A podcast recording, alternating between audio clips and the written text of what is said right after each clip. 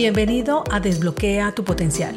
Mi nombre es Andrea Galindo, coach ejecutiva y en este espacio quiero brindarte información de coaching, emprendimiento, crecimiento personal y profesional, liderazgo, herramientas y un poco más para acompañarte a potenciar tus habilidades y llevar tu vida y negocio a otro nivel.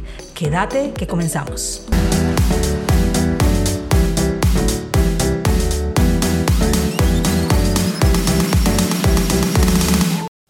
Llegamos a nuestro episodio número 84 y el último de este año, más no el último de este podcast, porque seguimos con todo el power en el siguiente.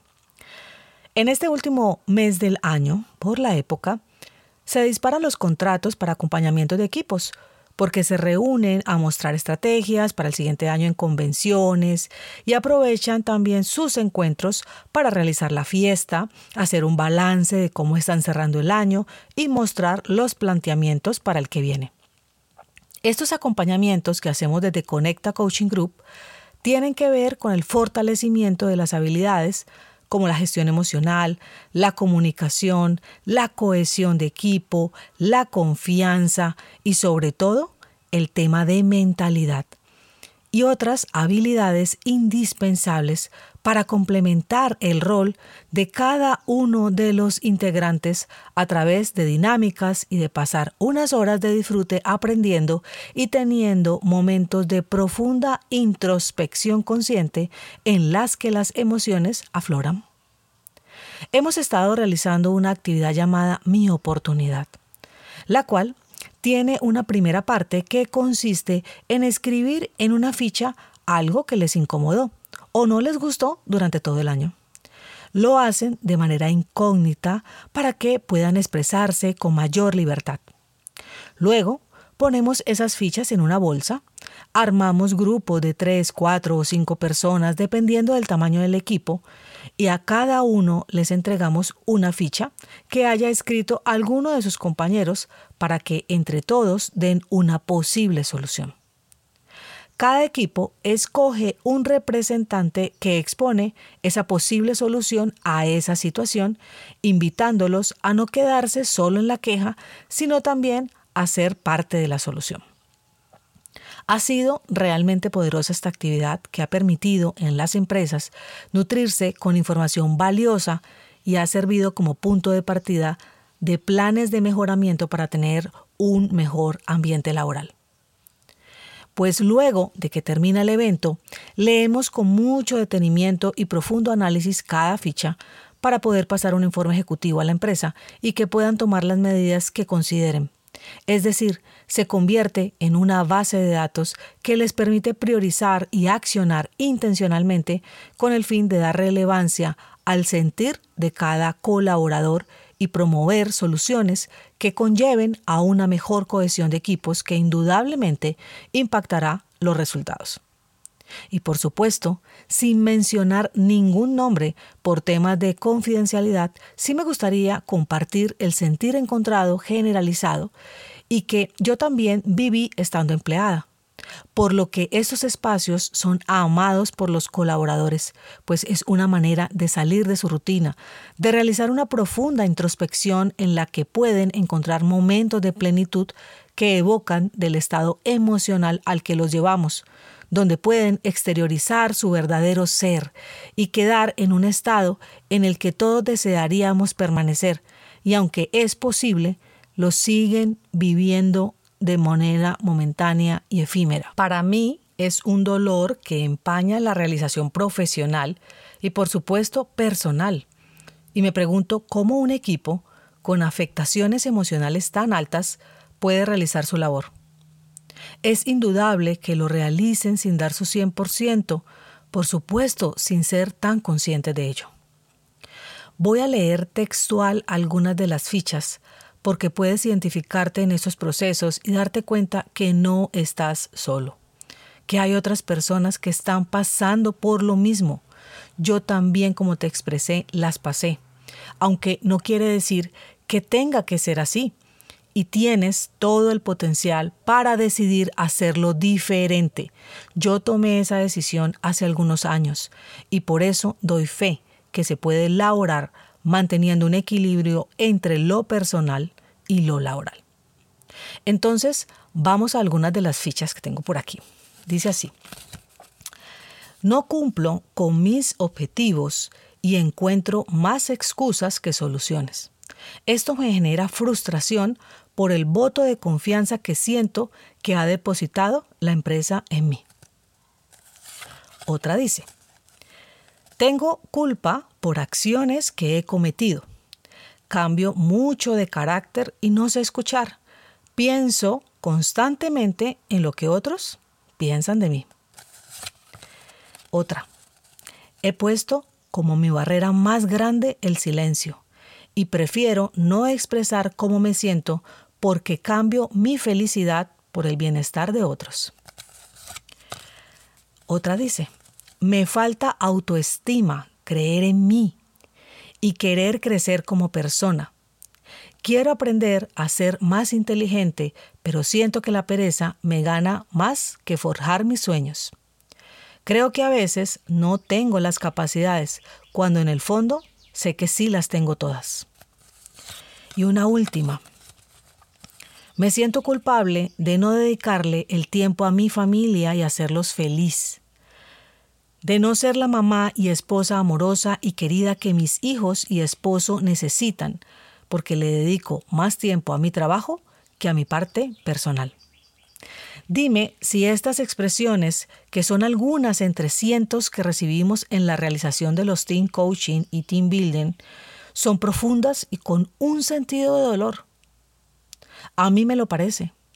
Y algunas palabras que se repiten en todo lo que leemos las puedo encerrar en algunas de estas. Frustración, impotencia, agotamiento, culpa, rabia, desmotivación, tristeza y ansiedad. Y vuelvo y me pregunto cómo una persona en este estado emocional puede permanecer y llegar a obtener sus resultados personales y profesionales. Me encantaría poder tener una varita mágica y dar solución a cada persona.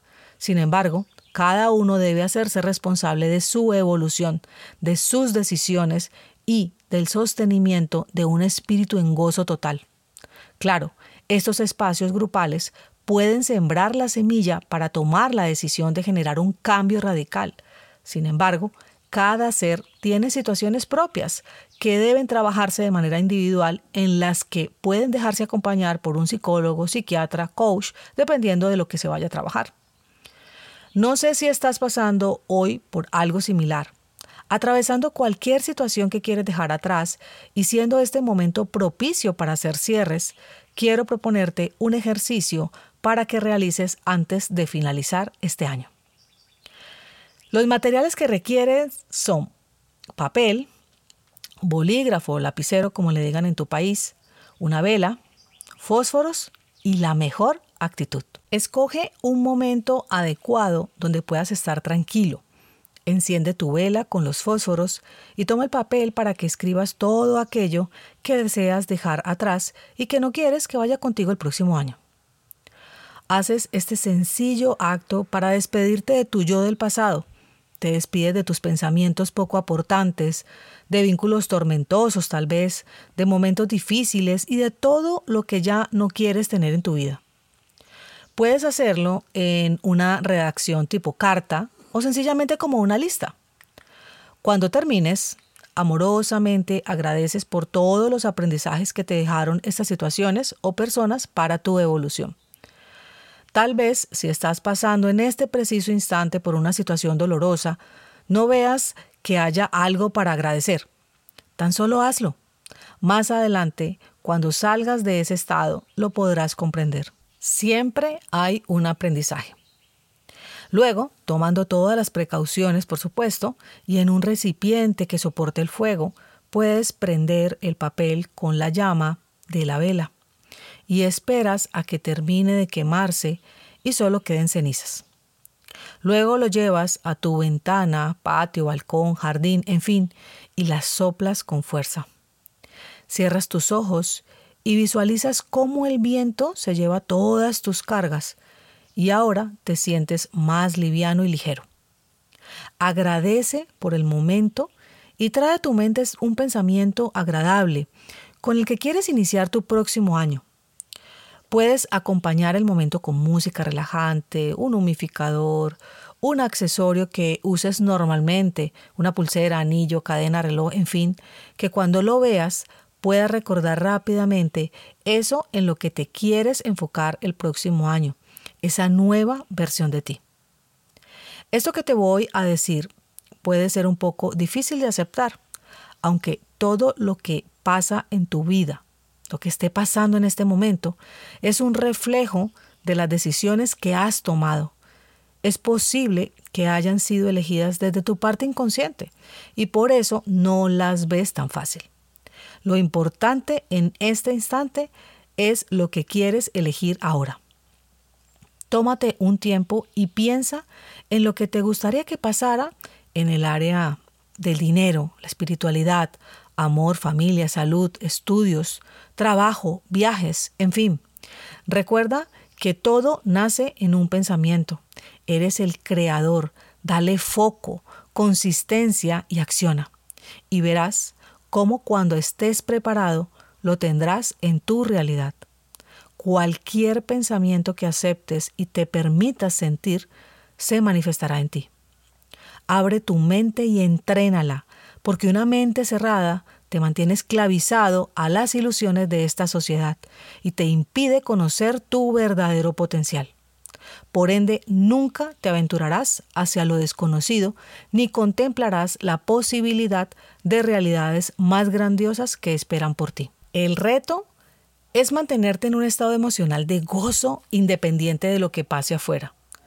Cuantos más momentos pases siendo feliz y lleno de alegría, amándote a ti mismo y permitiéndote ser, más cerca estarás de conseguir lo que verdaderamente te llena. Eso es lo que deseo para ti. Como decía Ciro, un escritor de la antigua Roma, si quieres un imperio, gobiérnate a ti mismo. Comparte este episodio con quien crees que pueda estar requiriendo escuchar esta información, porque tal vez ha perdido todo sentido de la vida. Nos encontramos el próximo año con más contenido para seguir desbloqueando nuestro potencial recobra tu espíritu y evoluciona. Felices fiestas. Chao, chao.